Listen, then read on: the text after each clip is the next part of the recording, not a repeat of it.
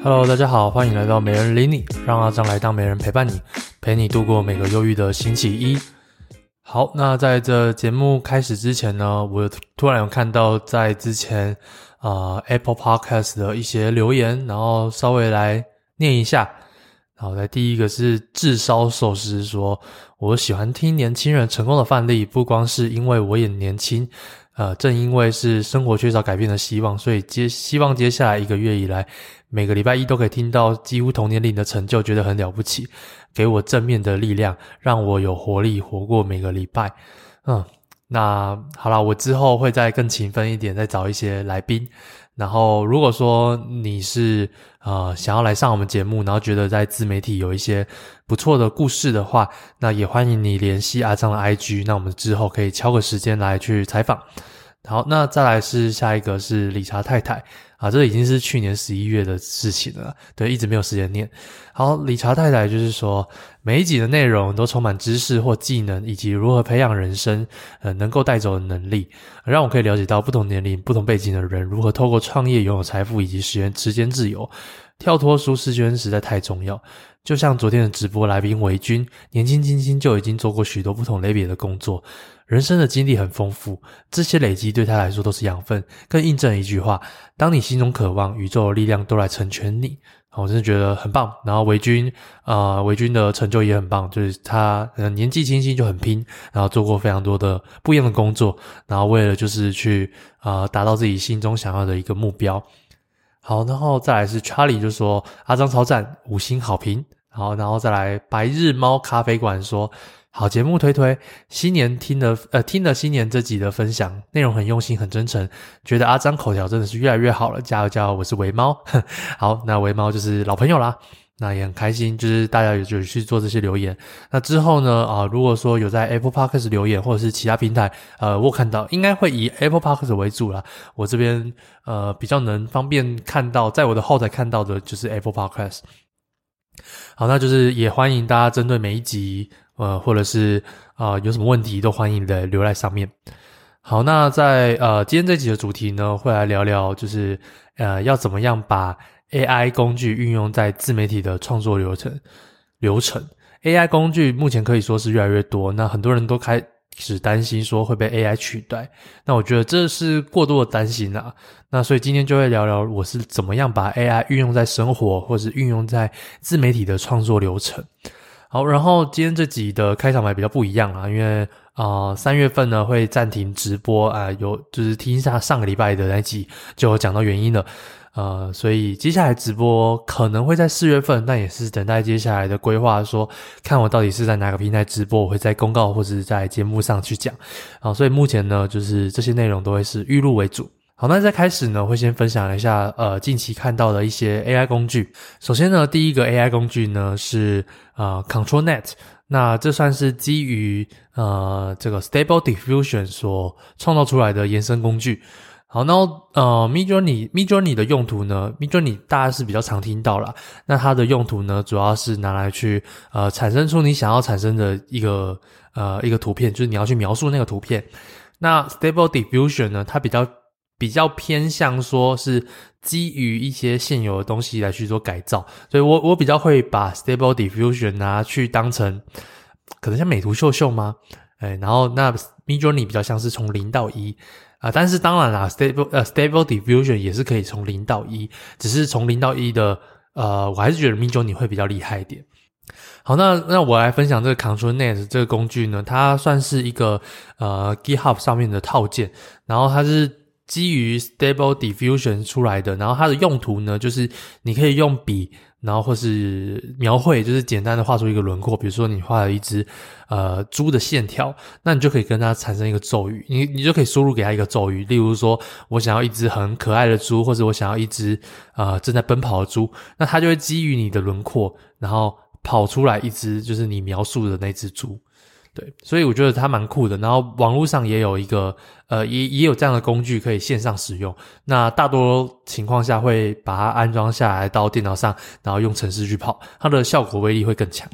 然后接下来第二个比较新的工具就是 Notion AI，Notion AI 也是在呃，就是在前前一阵子就是比较新推出来的，比比比比那个 ChatGPT 还要晚一些。那 Notion AI 的功能呢，主要是专注在写作上面，呃，例如说。可以把一大段的文字，然后去快速的 summary 出一个呃简单的一个摘要，呃或者是简单的一个结论。所以呃，它它对我来讲的用途是什么？就是我看到一个一大长篇的论文的时候，我可以把它全部 copy 给 Notion AI，让它帮我快速的总结。然后总结呢，它有分很短的总结，或者是你可以要它更长一点的总结。所以我觉得它在一个。呃，什么什么情境下呢？我觉得对于记者、网络文字工作者这种最好，因为尤其像记者，记者呢，他现在呃，记者现在可以有什么样的流程？例如说，我今天采访了一个人，然后他跟我讲了，比如说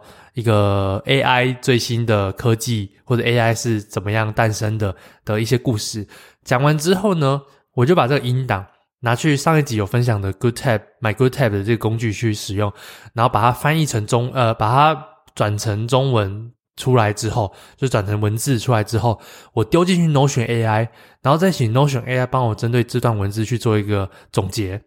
好，那我的新闻稿就诞生出来了，就是啊、呃，就可以跑出叉叉叉 AI 专家，或是叉叉叉呃，最近很常分享 AI 工具，然后他今天讲了这些，然后总结一二三四什么什么，所以 Notion AI 就比较适合做这种总结型的工作。那当然呢，他也可以去做呃创造型的工作，例如说，你跟他讲，呃，我今天想要写一篇 Notion AI vs ChatGPT 的比较，那 Notion AI 就会帮你生成一张一个一个部落格文章或是一个社群贴文。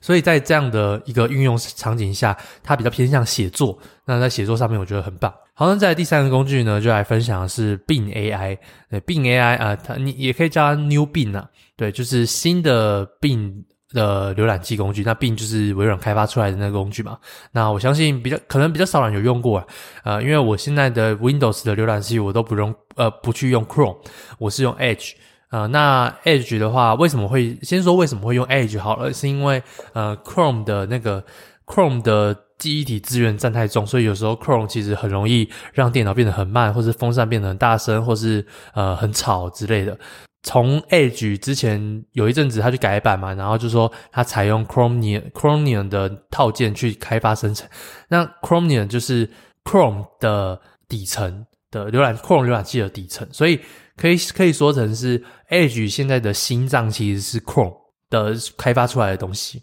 速度上呢，又比 Chrome 还要去做优化，所以我更喜欢用 Edge 啊，在 Windows 上面。那如果是在那个苹果上面的话，我还是喜欢用那个呃 Safari。好，那 Edge 呢，它的原生的搜寻引擎就是 Bing，只是 Bing 呢，我觉得它它的机制不太好啦，就是它的它的搜寻引擎的机制，原本我是觉得呃没有到很好用，因为我最近有在研究一些病的 SEO。好，那根据呢，我的好友就是丁啊、呃，那个 Doctor 丁，他是 SEO 专家。那他有讲到说，他我我我就问他，我就跟他请教一些病的 SEO 啊。然后他有说病的 SEO 呢，主要是看在社群讯号与反向连接。所以呢，呃，你要在病排名病排名前面的内容啊，可能是在呃社群媒体上常常被分享的文章。或者说是呃有很多反向连接的文章，例如说很多政府网站、很多外面的网站去连上你，那你在病上面可能会有更好的排名。那这也导致说病的 SEO 操作其实更偏向于那些黑帽 SEO，或是加一堆连接的 SEO，在社群上面狂灌的那种 S 那种文章，它比较支持这些，而不是真正的答案。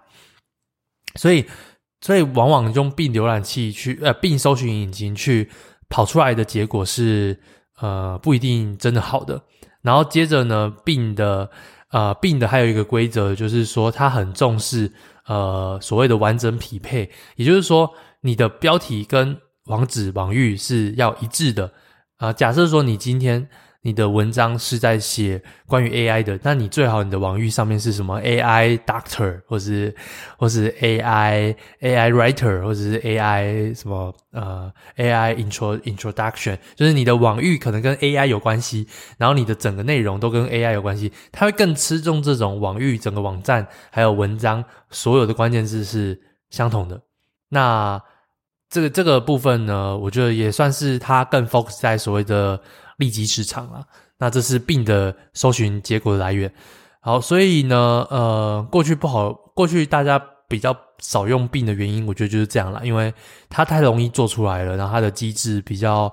不是属于真的能解决问题的那种机制。好啦，那但是 AI 工具还是要讲一下，就是它有推出了这个 New Bing 的这个。AI 工具，那也就是说呢，在搜寻引擎上面，比如说我今天打了一个 AI 工具有哪些，那 New Bing 呢，它就会快速的整理 Google 的可能，呃，不是 Google，就是 Bing 搜寻引擎第一页上面的呃所有网站，然后去所有网站的摘要给你说，比如说第一篇文章去介绍呃 ChatGPT，第二篇文章介绍 New 呃 Notion AI，第三篇文章介绍呃 Bing AI，然后它就会把这些可能前几名大家在介绍的东西，然后把它去判读出来，然后整理给你。所以它比较像是这样啦，浏览器的呃搜寻引擎结果的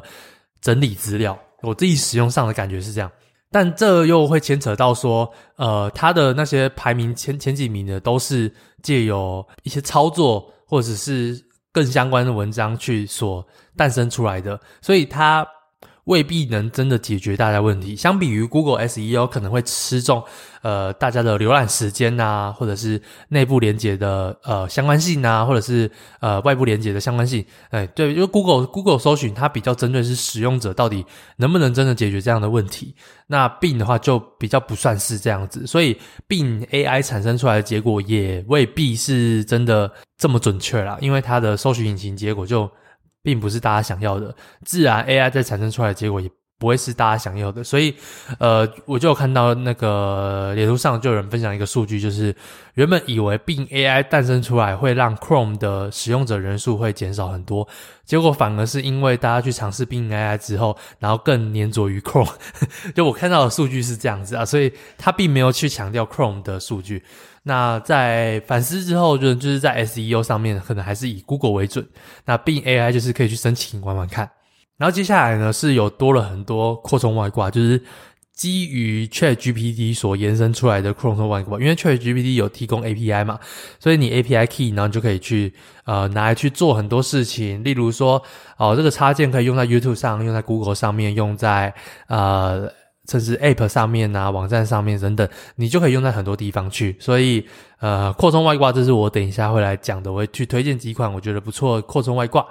好，然后再来是最新的，就是它可以，呃，现在有人拿 Notion AI 来去做翻译电子书的这个动作，他们有写出一个程式，可以把 EPUB 转成，呃，这个 EPUB 就是电子书的这个格式之一啦。那它可以把 EPUB 档案，然后转成 Notion AI，呃，不，转成 ChatGPT 的一个文字输入，然后再输出回来之后，然后再翻译给你。然后，呃，这部分呢，我有看到说。它的它的成本其实很低啊，就是因为因为它的这个工具呢，它的工具是用这个一句一句，然后或者一段一段的去丢给 ChatGPT，所以它对那个 API 的吃重没有这么大。然后我有看到说，翻译一本九十万字的莎士比亚全集，总总共花费大概就是二点四块美元到四点三块美元，所以它的这个费用真的是，就等于你十美元以内，你就可以翻译完一本莎士比亚全集。我说。哇靠，这个这个这个有点扯啊！就是呃，传统的这种书籍的翻译可能会被取代啊，可能啊，或者说可能。那这部分呢，就是大家可以去稍微看一下。不过现在这个工具呢，还是要去用程式去跑。呃，还我还没看到有人丢出线上版本，我相信很快就会有了，很很快就会有什么 EPUB to to 什么 translate 之类的。接下来呢，就来分享说我最近有用过几款的 AI 工具来推荐给大家。第一个是扩充外挂，那它叫 ChatGPT for Google，它就是呢，你在 Google 搜寻任何关键字的时候，同时会在 Google 的右方，然后跳出一个区块，就是 ChatGPT 帮你给你的一些总结啊。那这部分呢，原本的 ChatGPT 是不能去套用浏览器内容的，不过近期新的版本的 ChatGPT 是可以把浏览器结果也套用进去，所以呃，这算是属于比较新的功能啊，就是你可以在呃去帮你去看一下 Google 的一些最新资料，然后去帮你做一个总结。所以它跟并加了这个扩容外挂之后，它就跟并 AI 在做的事情是一样的。呃，那我就觉得并 AI 好像。又输了，对，好像又输了啦。呃，虽然说 ChatGPT 是被微软收购，但是目前对于 Google 的相容性还是很高，而且大家在开发扩充外挂，首要还是会使用 Google 为主啦。好，那再来第二个工具呢是 ChatGPT Writer，啊、这我觉得很棒的一个工具，就是它它用途呢就是呃拿来做回信的动作，呃，就是 email 回信。那当然它还有其他用途啦，只是我暂时是拿来做呃 email 的回信。那它的用途呢，就是像是前阵子我的呃有一个国外厂商，然后就跑来问我说：“哎，你要不要推广什么东西？我现在 offer 给你呃什么可能四十趴的这个呃 四十趴的分润。”然后可是我就说，我我我我原本看到这个想法就是说，好，我要回他说，呃，过去我曾经有推广过这个东西，只是我觉得它成效没有很好，所以你要我继续推广它的话，我希望是可以以一个呃固定价码，有一个特定价码的费用来去合作，而不是单纯。的分润，好，那我想要表达这件事情，可是我英文不好啊，我可能如果要我英文回答的话，我只会很简单的就说，哦，no，就是啊、我就是我不想要承接这个合作，我可能也懒得跟他说这么多，我就直接拒绝掉，或者是说，呃，我可以去承接这个合作，但是，但是，呃，因为这个合作对我来讲太，呃，太过于低廉了，所以我希望有一个，呃，更多一点的一个费用。好，那那我因为我英文很烂啊，有时候回英文厂商，我就是很简单的一句话我就回完，就懒得去写那么多。但是呢，你就可以透过这个呃 ChatGPT Writer 的工具呢，你就跟他说，你就会他又跳出一个视窗，然后你就跟他说我想要怎么回。例如说，我我我就跟他讲说，哦，我想要跟他 offer 一个费用，我想要把他这个谈成一个付费文章，然后我就这样跟他讲，然后叫他给我一个。一个英文的回复，然后他就会帮我写说，哎，什么，Hi Andrew，I hope you are doing well too。呃，Thank you for reaching out to me about promoting 什么东西的。然后他就会先跟你一个承先启后，他会帮你去抓前面来的来源是什么。呃，比如说推广什么东西，他会帮你再写进去说，先感谢你，然后再来说，呃，根据这个推广合作呢，呃，我希望可以有一些额外的 bonus 来去推广它。例如说，我希望可以，呃，我希望可以用一个付费。付费文章的方式来合作，那我可以提供呃什么样的优势给你？然后希望呢，你可以给我一些答复。也也因为这样子呢，然后他的这个这个厂商呢，就先给我说，那我先给你一个更高的分润好不好？然后我就再说一次，说我希望是一个付费文章的合作。然后他就他就开始问我价格，然后我就。一样就是用这个工具，然后每次对大家就可以给他呃四五段的英文，最后常常就现在就说哦，帮我回去 check，所以呢，我觉得还不错啊，就是它是让我更有机会的去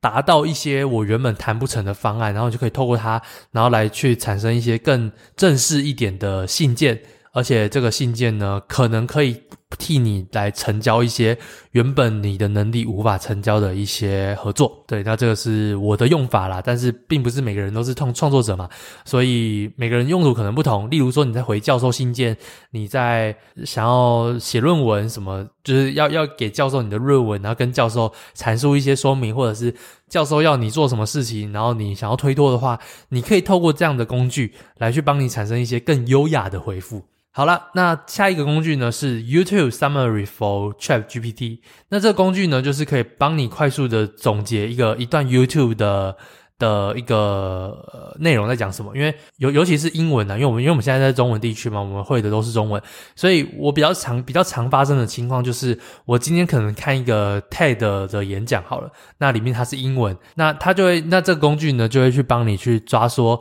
这个 YouTube 的字幕。他他他帮我，他会帮我抓说这个英文的字幕是什么，然后抓起来之后呢，然后再再跟我说，再跟我说，就是他的这个整个内容的总结是在讲什么。他就帮我翻译了，帮我抓出这一整段的英文字幕，然后我就可以先快速的产生英文字幕嘛，或者是也不一定是英文，搞不好有些是法文啊，有些是呃西班牙文啊，这些的字幕你肯定看不懂嘛。除了看英文之外呢，你就可以再去透过这个工具，然后再去翻译这个文字，然后我所以我就可以说快速的帮我把这个东西总结出来，然后翻译。然后翻译成我要的东西，然后我就可以很快的去把一个可能十分钟、二十分钟的英文影片，透过文字的方式来去看完。好，那我就觉得说这个工具，这工具对于我来说是挺不错的啊，挺不错的。就是你可以去试试看，让它来翻译。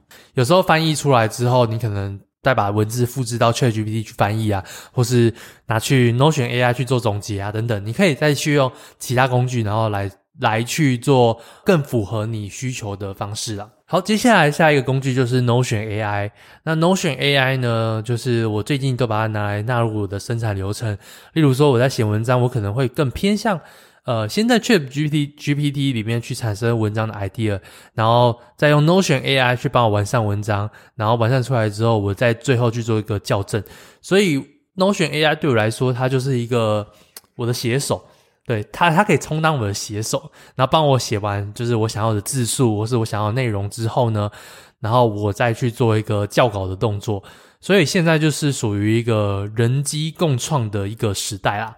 好，那所以接下来最后一段呢，我就会来分享了，就是呃，谁会被 No 谁谁会被 A AI 取代，然后谁不会被 AI 取代。好，那在这前面呢，就是关于刚刚这几个插件，呃，我都会在把连接放到这个节目的资讯来，所以你可以从资讯快速连接。那也记得说，在用这些插件的时候呢，呃，要小心，因为有些插件可能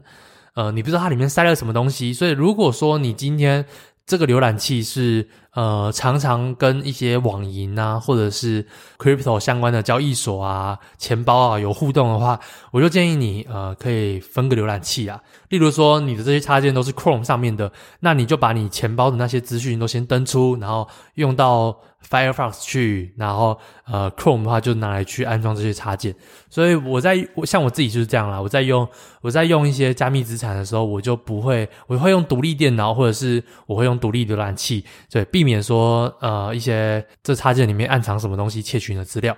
好了，那中间来个广告一下，就是没人理你的赞助方案上线啦。如果想要跟没人理你合作曝光，你就可以用每天不到十元的价格去加入我们的曝光学习王方案。除了可以加入阿张的 IG 挚友圈以外，还可以加入赞助者名册曝光在节目资讯栏中，甚至可以获得加密脑的会员课程上课权限。好，那它可以帮助你呢，在自媒体的道路上迈进一大步。只要在节目资讯栏就可以找到赞助连结。好，目前已经开始有人赞助了，那我们会在呃找时间统一联系一下，然后提供给这些方案。好，那最后呢来讲一下，就是谁会被 AI 取代？那我觉得呢，第一个就是呃，现在很多人呢就是会担心说自己的工作会被 AI 取代啊，或甚至有人说我要被裁员了，我被裁员了，好担心，好怕 AI 会取代大家，AI 会毁灭世界什么的。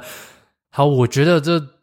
嗯，真的实际去运用 AI 的人，我觉得不会去这么的悲观呐，因为现在的 AI 的正确性都还是有待商量，然后再来是 AI 还是要有人去操作，你要问对问题啊，它现在顶多呢就是一个更正确的维基百科，或是就像一个教授可以给我一些知识的回回答。所以呢，我不不觉得说会这么容易被 AI 取代啊。所以会被取代的人呢，就是那些你不会用 AI 取代的人。哎，假设说我今天的我的工作是一个写手好了，像我像我女友就是有在帮一些彩妆文章去写东西，去去去当个写手去写文章，她就说。我现在用，我现在我原本就是三天写一篇文章，然后我要去搜寻很多资料，但我现在就是把这些我要写的文章，例如说什么什么精品，什么什么彩妆，然后丢去多选呃，丢去那个 ChatGPT，让他帮我去比较啊，让他帮我呃去快速的找一些呃关于这个商品的介绍。那这样子呢，就是可以，他他现在说一天就可以写三篇文章，所以我就觉得说他就是一个会用 AI 的人。所以不会用 AI 的人呢，你只会速度越来越慢。那老板觉得你速度越来越慢，自然而然就觉得说，那我去找一个会用 AI 的人来用 AI 取代你就好了。只能说 AI 呢，现在是帮助你提高生产效率，而不是取代你。但如果说你不会用 AI，那你的老板就会去找一个会用 AI 的人来取代你。